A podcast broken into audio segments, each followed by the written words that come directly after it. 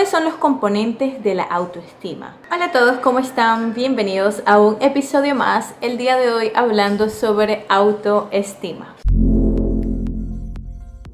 Hoy vamos a hablar sobre los diferentes componentes de la autoestima, esos pilares que crean la autoestima en nosotros.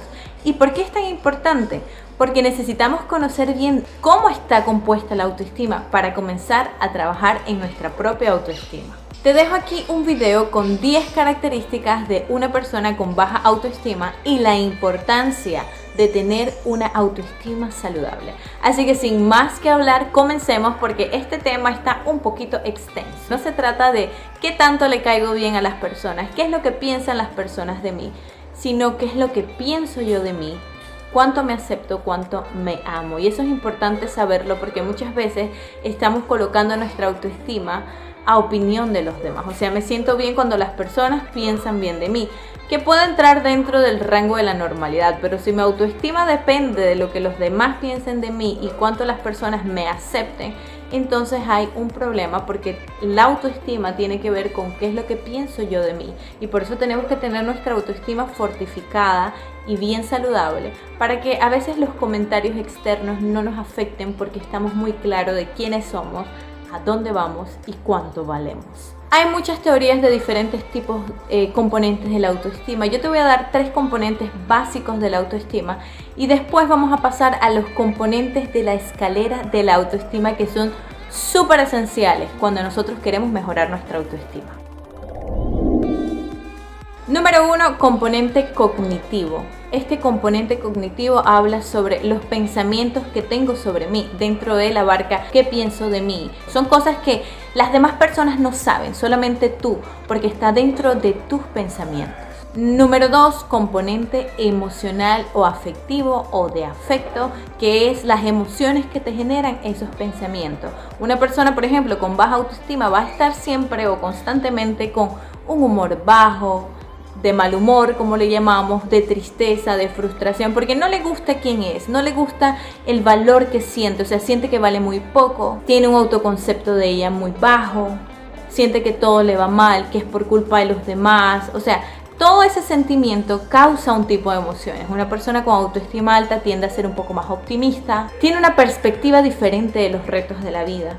Y número tres, el componente conductual. Es la forma en que el comportamiento se ve afectado o la conducta se ve afectada por la autoestima. Una persona con baja autoestima tiene pensamientos negativos sobre sí misma. Entonces, esos pensamientos negativos le llevan a tener emociones específicas y esas emociones te hacen reaccionar o comportarte de una forma distinta. Por ejemplo, siento que no valgo tanto, siento que no soy tan atractivo, siento que hay personas mejores que yo, me comparo con los demás. Entonces, esos pensamientos generan una emoción, miedo. ¿Miedo de qué? Miedo de que me reemplacen, miedo de que se vaya, miedo de que me engañe. Y desde ese miedo entonces actúo. Controlar a mi pareja, revisarle el teléfono, ¿Dónde estabas? ¿Con quién estabas? ¿Por qué no me dices? Estoy encima, estoy celoso o celosa. Oye, si tienes alguna pregunta hasta aquí, déjamelo en los comentarios porque voy a estar respondiendo tus preguntas o haciendo más videitos para responder las preguntas y más audios para responder la pregunta. Y aprovecho este espacio para recordarte que también me puedes escuchar por Spotify. En el podcast tenemos toda la información de este video por si no quieres ver el video y prefieres escuchar. Y aparte de eso, pues vamos a tener adicional otros audios hablando sobre autoestima y motivación para que te sientas mucho mejor. Así que no olvides irte allá a Spotify y seguirme en Autoestima Femenina por Violeta Martínez. Estos componentes son súper importantes porque son a través de ellos que podemos nosotros crear estrategias para mejorar nuestra autoestima y es la que utilizamos los psicólogos para crear estrategias para las personas que quieran mejorar su autoestima. Te las voy a ir nombrando en orden desde la principal o la que es la base y vamos a ir subiendo en la escalera.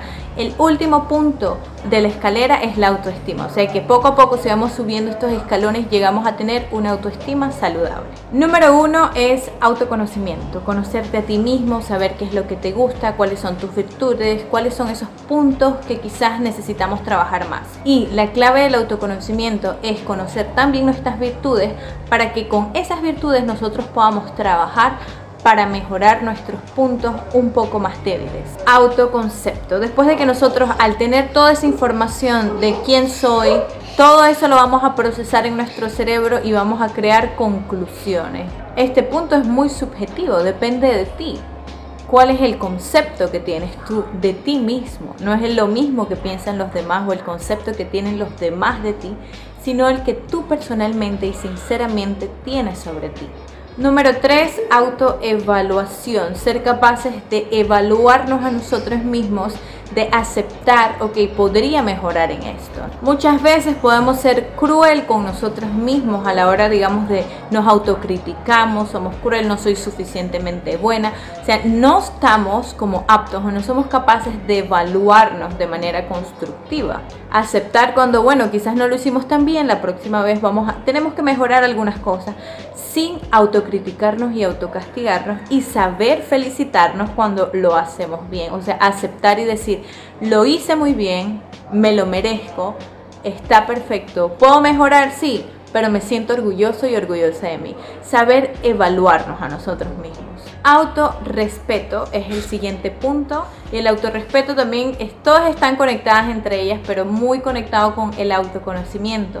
Porque dentro del autorrespeto está compuesto de conocer mis necesidades y ser capaz de satisfacerlas sin hacerle daño a nadie.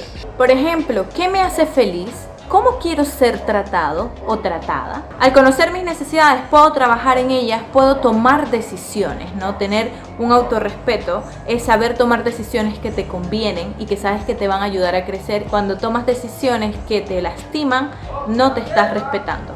Y bueno, vamos a dejar hasta aquí la información del día de hoy. La verdad es de que toda esta información se puede ampliar muchísimo y podríamos hablar de cada uno de los componentes de la autoestima por horas. Pero hoy vamos a dejarlo hasta aquí. Recuerda suscribirte al canal, dejar tu like, un comentario y bueno, nos vemos en la próxima. Chao.